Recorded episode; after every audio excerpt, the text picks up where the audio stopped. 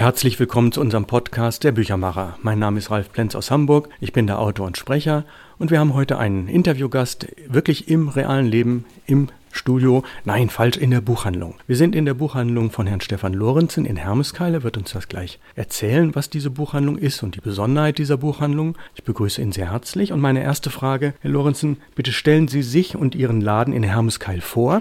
Wie ist Ihr beruflicher Werdegang und seit wann existiert Ihre Buchhandlung? Ja, guten Abend. Mein Name ist Stefan Lorenzen. Ich bin Jahrgang 72, geboren und aufgewachsen in Hermeskeil. Hermeskeil selbst ist eine kleine Stadt von ungefähr 7.000 bis 8.000 Einwohnern mit einem Einzugsgebiet von 15.000 bis 20.000 Einwohnern und insgesamt sehr ländlich gelegen. Die nächstgrößere Stadt ist Trier, 35 bis 40 Kilometer entfernt und wie gesagt, also eher ländlich geprägt diese Gegend hier. Nach Abitur am hiesigen Gymnasium war ich vier Jahre Zeitsoldat als Sanitäter bzw. Krankenpfleger, darunter im Bundeswehr-Zentralkrankenhaus in Leipzig. Im Sommer 1996 begann ich dann in Bitburg in der damaligen Buchhandlung Schieweg meine Ausbildung zum Sortimentsbuchhandler, die ich im Januar 1999 erfolgreich abschloss. Aufgrund familiärer Umstände wechselte ich dann allerdings in den Außendienst im Bereich Bauchemie, also was ganz anderes. Im Sommer des Jahres 2013 spürte ich aber während des Schwedenurlaubs den inneren Drang nach beruflicher Veränderung, quasi zurück zu meinen Wurzeln, sodass ich mit der Planung zur Eröffnung meiner eigenen Buchhandlung begann. Am 1. Oktober 2014 war es dann soweit. Ich eröffnete die Buchhandlung Lorenzen mitten in der Hermeskeller Fußgängerzone, wo man auf 100 Quadratmeter neben einem breit aufgestellten Buchsortiment auch hochwertige Spielwaren findet. Und selbstverständlich finden bei mir regelmäßig Lesungen statt. Im Schnitt zwischen 25 und 30 Lesungen im Jahr. Ja, wir können uns Hermeskeil jetzt so richtig vorstellen, einigermaßen in der Nähe von Trier, die Autobahn fast direkt vor der Tür. Und Herr Lorenzen, wie groß haben Sie eigentlich damals das Risiko einer Selbstständigkeit eingeschätzt? Was hat Sie, natürlich jetzt abgesehen von den beiden Corona-Jahren, was hat sich seitdem eigentlich geändert?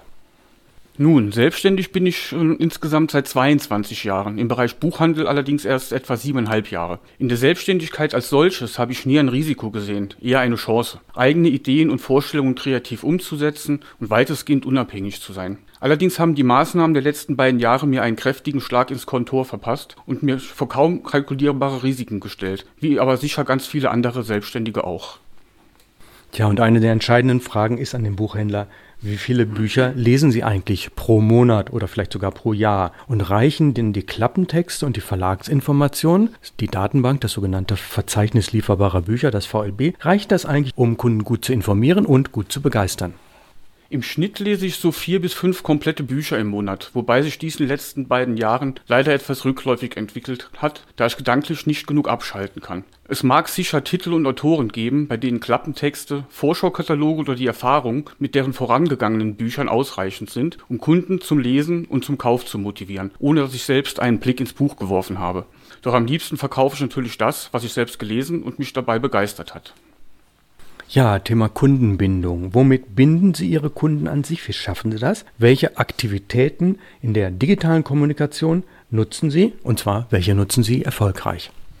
Bei mir funktioniert die Kundenbindung überwiegend aufgrund meines Charakters, würde ich sagen, aus dem persönlichen Kontakt zum Kunden, über die Auswahl der Titel in meinem Sortiment. So fast nach dem Motto, Kundinnen, die dieses Buch kauften, haben auch dieses Buch gekauft. Weiß ich beispielsweise, dass Herr XY diese Art von Krimis bevorzugt, dann weiß ich auch automatisch, was ich ihm noch empfehlen kann, so wie es logischerweise zu erwarten ist. Im Bereich der digitalen Kommunikation setze ich auf meinen Online-Shop, wo ich monatlich einen besonderen Buchtipp vorstelle und diesen auch im Laden dann an exponierter Stelle präsentiere.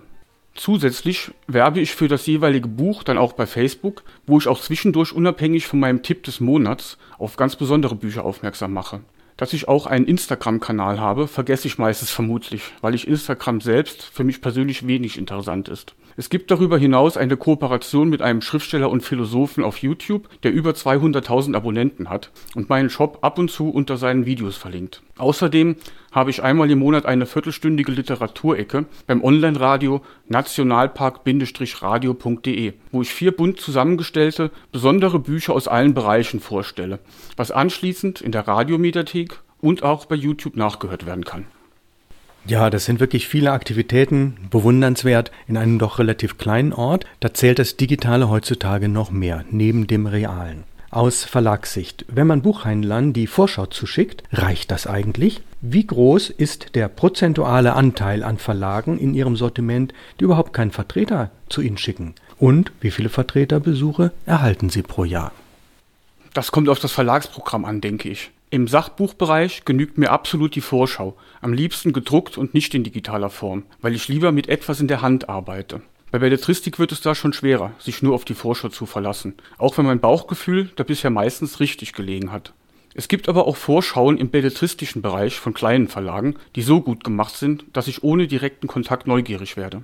Derzeit besuchen mich fünf Verlagsvertreter zweimal jährlich, sechs bis sieben informieren mich weiter regelmäßig per Mail oder telefonisch. Da mir persönlicher Kontakt sehr wichtig ist, verwundert es nicht, dass mein Sortiment überwiegend aus den Büchern besteht, bei denen mich Vertreter besuchen, Verlagsleiter anrufen oder im direkten Kontakt mit den Autoren. Von Verlagen, die mich in keiner Weise kontaktieren, habe ich vielleicht gerade mal 5% an Lager, wenn beispielsweise das Buch medial stark beworben würde. Kommen wir zu meiner Buchreihe Perlen der Literatur. Wie beurteilen Sie die inhaltliche Konzeption der Reihe? Gibt es auch Kunden, die nach dem Erstkauf nachbestellt haben? Und welche der sieben neuen Titel, wir haben ja für Juni welche geplant, welche der sieben neuen Titel reizen Sie für den Einkauf? Mich persönlich spricht die ganze Reihe sehr an, sowohl inhaltlich als auch von Optik und Haptik. Zwei der bisherigen Kunden haben bereits mehrere Bände gekauft und auch schon angedeutet, die Sammlung weiterführen zu wollen. Mich freut es ganz besonders, dass bei den Neuerscheinungen Bambi von Felix Salten dabei ist. So kann man dem geneigten Leser mal zeigen, wie meilenweit der Disney-Kitsch von dem hervorragenden Original entfernt ist. Ja, und die jetzt erstmal letzte Frage. Regt der Seriencharakter bei Perlen der Literatur Ihre Kunden zum Sammeln an oder schreckt er eher ab? Ja, kann ich ganz klar beantworten. Er regt eher zum Sammeln an. Und nicht nur wegen dem später komplett fertigen Bild Perlen der Literatur auf der Banderole. Es sind halt einfach kleine Schätze, die man so nicht jeden Tag zu sehen bekommt.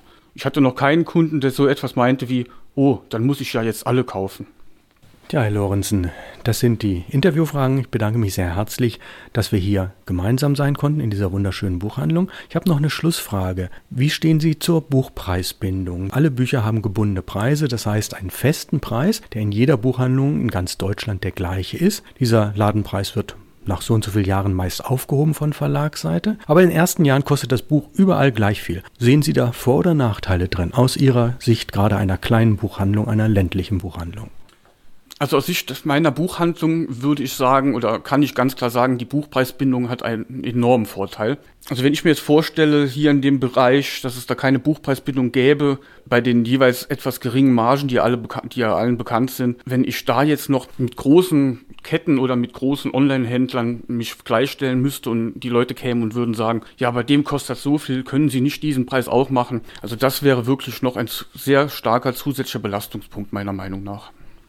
Das zum Thema Buchpreisbindung ganz unvorbereitet, ein tolles Statement, denn ich glaube, Bücher müssen gebundene Preise haben. Die Lobbyarbeit in Berlin vom Börsenverein, die ist auch sehr wertvoll. Der Kunde hat den großen Vorteil, er braucht nicht zwei, drei, vier Läden abklappern. Bücher haben überall den gleichen Preis. Herr Lorenzen, nochmal vielen Dank. Auch von meiner Seite vielen Dank fürs Zuhören. Auch von mir alle guten Wünsche und bis dann. Tschüss. Nächste Woche haben wir die Folge 134 von unserem Podcast. Bedanke mich fürs Zuhören. Kommen Sie gut durch die Woche und auf Wiederhören.